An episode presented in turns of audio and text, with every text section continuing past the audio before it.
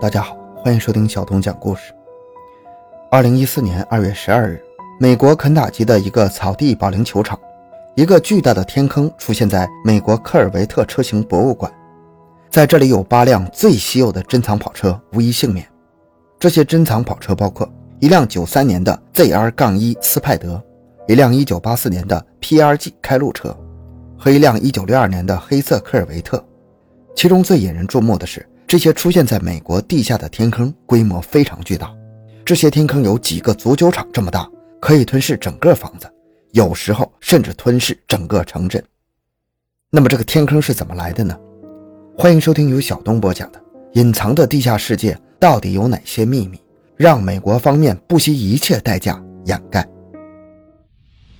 回到现场，寻找真相。小东讲故事系列专辑由喜马拉雅独家播出。纽约地铁是美国最大的地下交通系统，每天传送超过两百万人。整个系统覆盖了超过八百四十英里，也就是一千三百五十一公里的轨道，相当于纽约和华盛顿来回两次，其中包含了四百六十八个地铁站。但是，随着人口日益增长的城市使地铁越来越拥挤，因此纽约 MTA 交通公司计划填一条新的地铁铁路线。那么，如何完成这个地下工程呢？答案就是利用一个巨大的隧道掘进机，或称为 TBM。由于是大型机器，需要放置在地面上，然后利用前方的圆盘去挖掘地面，在机器后方建造一个隧道。目前最大的隧道钻孔机有十八米高，一百二十二米长。所以，无论是砂石还是岩床，都可以轻松搞定。对于这些机器的使用，有人认为，官方不单单是挖掘地道，还有秘密的运输计划。例如，爱德华兹空军基地那里有一大片被挖空的地下区域，下面就是铁路系统，连接着不同的空军基地。这些铁路系统不但连接着爱德华兹空军基地和中国湖，还有内里斯空军基地、五十一区。格洛姆湖最后延伸到新墨西哥一个叫杜尔塞的地方，这个地方又叫做道西基地。关于杜尔塞，网上有很多的传言。那么，关于地下传输系统是否真的存在呢？美国的老百姓真的毫不知情吗？有些人就怀疑，地下不仅隐藏着铁路系统，连接着各种军事基地，而且这个铁路系统连接着不同的海岸，用来在危机时期运送官方高层。有一种说法是与美国海军有关的，那是一处在圣地亚哥的基地，那里必须要坐潜水艇才能到达，然后就会看到一个轨道系统和一些运载工具，你可以坐上这些运载工具，然后在数分钟内到达任何你想去的地方。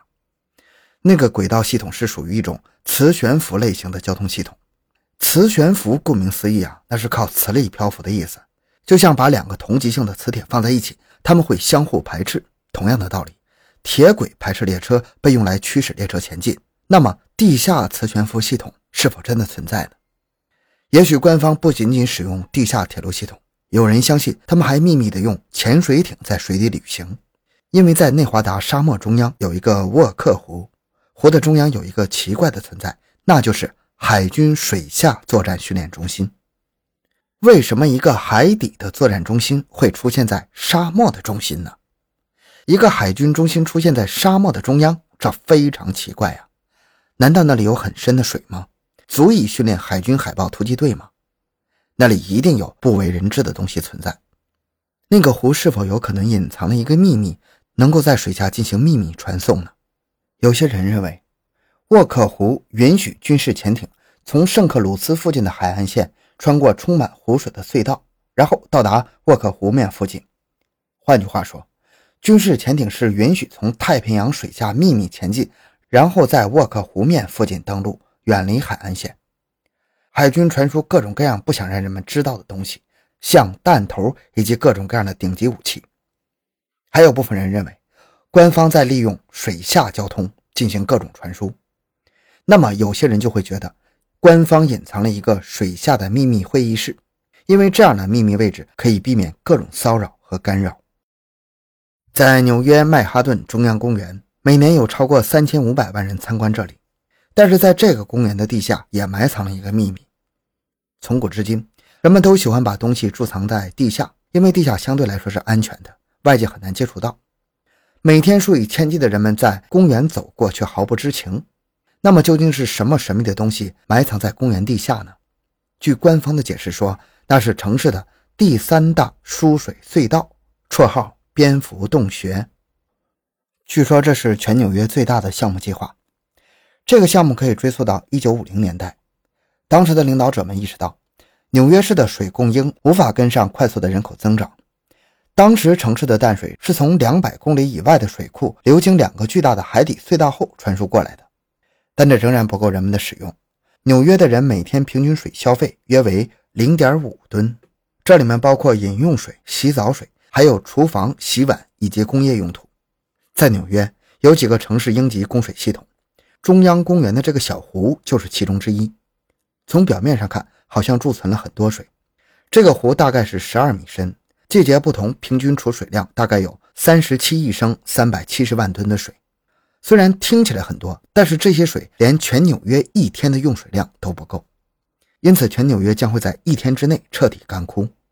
随着时间的流逝，纽约之前的两个输水隧道各种问题会不断涌出，因为一旦出现灾难性的泄漏，后果不堪设想。因此，第三大输水隧道将是必须的，而且它可以供应更多的水资源。给予这个饥渴的大城市。关于这个第三大输水隧道的控制室就在中央公园之下，不过逛公园的人很难找到通往控制室的入口。这些控制室都被认为是非常重要的水源控制的控制中心，因此实际位置都是绝对保密的。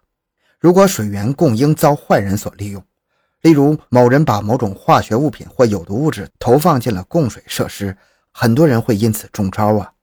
还有一种可能的攻击是供水被切断，虽然你不会因此生病，但是会高度缺水。如果地下控制室真的遭坏人破坏、切断或者污染，这将会是对纽约基础设施最严重的打击。那么整个地区可能会陷入混乱和无政府状态。还有一个隐藏在地下的世界，就是秘密通道。二零一四年二月十四日，联邦当局没收了二十一千克的大麻和二百二十六克的海洛因。地点是在美国和墨西哥边境的一些小房子，并逮捕了三名嫌疑人。但是调查人员更震惊的是，他们在房子底下发现的东西——一条一百四十七米的毒品走私隧道。这是迄今为止在诺加利斯地区发现的最长的超级隧道，里面有自己的木支撑、电气照明、通风系统，延伸超过了一个半足球场的长度。但是这个诺加利斯隧道只是美国边境地下走私通道的冰山一角，这些隧道都是用于非法运输材料，这其中有毒品、金钱、武器，甚至是人贩卖人口。仅在过去的五年，在诺加利斯亚利桑那州已经有超过二百七十条隧道被发现了。这隧道的入口位于民众的房屋、教堂、保龄球场，甚至是院子里的狗窝。在以前，走私者只会在夜幕的掩护下徒步穿过美国边境，把走私物带到美国。但是到了1982年，罗纳德·里根宣布打击贩卖毒品，这些非法交易就被转移到了地下。因此，隧道在1980年代末开始如雨后春笋般拔地而起。但是他们没有经过专业的工程设计，因此经常会有隧道倒塌，有很多人在隧道中丧失了生命。关于这些隧道，比我们想象中的隧道是截然不同的。它们不但配备有灯光照明，还有运输系统，甚至还有电梯或者电话线路。而且这些秘密隧道不只是架构复杂，也花费了大量时间去建造。但是谁会花费这么多时间和金钱来构建如此秘密的工程呢？这些隧道系统的背后是很多的贩毒集团，因为他们具有雄厚的金融实力，对于开展这类型的计划是必不可少的。为了避免墨西哥贩毒集团和恐怖分子组织联手。官方利用了最先进的技术来探测贩毒集团的地下活动，有摄像机、无人驾驶飞机、卫星、声纳设备的使用，还有地面传感器，利用地震波通过观察地下的空洞探测地下运动。这些先进技术让官方有能力摧毁秘密地下空间，但是这种技术是否也让官方有能力自己建造秘密地下空间呢？有些人认为，官方既然拥有如此先进的技术，那么他们也一定能够。创建整个地下城市。说到地下城市，咱们接着往下讲。秘密城市。二零零一年九月十一日，由于恐怖分子的袭击，曼哈顿的双子塔垮掉在地上，五角大楼在弗吉尼亚燃烧，国会大厦也混乱不堪。当时，布什总统乘飞机从佛罗里达州到安德鲁斯空军基地进行演讲，官方决定把副总统迪克切尼送上一架秘密的直升机，而目的地只有少数人知道。后来，经一些专家分析，直升机前往的秘密地点位于华盛顿特区七十七公里以外的地方。而且深埋在地下，因为如果出现灾难性的状况，官方就不能再运作下去，所以在很早以前就打造了一个安全的避风港。许多人认为，副总统所去的避风港叫做 Mount Weather，叫芒特天气的地方，又叫做气象山紧急行动中心。为什么气象山和华盛顿如此的接近呢？因为在国家紧急状态时，总统和他的官员们可以快速到气象山避难。由此延续官方的运作。为了应对未知的灾难，有人认为气象山被刻意建造成像一座城市，可以居住几个月甚至几年。它有自己的湖泊，可以长时间供应饮用水。它能容纳成千上万的人居住好几个月，而且它有自己的人行道、自己的商铺、铁路、空调系统。由于气象山是建造来保护总统的，因此地下的坚固程度是无法想象的。重要的是。气象山还有一个巨大的铁门，能够承受任何攻击，包括核弹的攻击。那么，除了气象山，在美国其他的地区是否也存在这样的秘密城市呢？有些专家宣称，有一个比气象山更大的秘密城市，在丹佛国际机场地下。这个说法在丹佛国际机场开始建造的时候就已经开始了。出现这个说法的原因之一是。建造这个机场的时间和预算大大超出了预期，因此有人认为这些钱是被用来建造地下的秘密设施。当建造这个机场的时候，有一个非常巨大的地洞，机场就在地洞上拔地而起。然后地下的建筑在机场建好后就全部被隐藏起来。当时的负责人是这样解释的：说我们是建错了地方，不小心建在了一个大洞上，因此我们只能覆盖了它，然后继续建造。对于这样的解释，很多民众是不相信的。据一位进入过机场地下的人认为，在丹佛国际机场下面的秘密建筑会有十个气象山那么大。具体多大呢？他打个比方说，在《人猿星球》的第二部电影里，在整个人猿星球地下有一整个人类种族生存着。他说，这就是丹佛机场的写照。那么，有什么地方比一个巨型机场更好，位置偏僻，远离城市呢？大家都知道。机场绝对是一个非常安全的地方，人们是不能随便进出、随便去就想去的地方，而且这里是绝对受管制的空域，所以是一个藏身的好地方。美国在自己的脚下建造如此大规模的地下隧道、地下密室，还有控制室，那么您觉得可能性有多大呢？好了，今天的故事就分享到这里，感谢您的收听。小东的个人微信号六五七六二六六，咱们下期再见。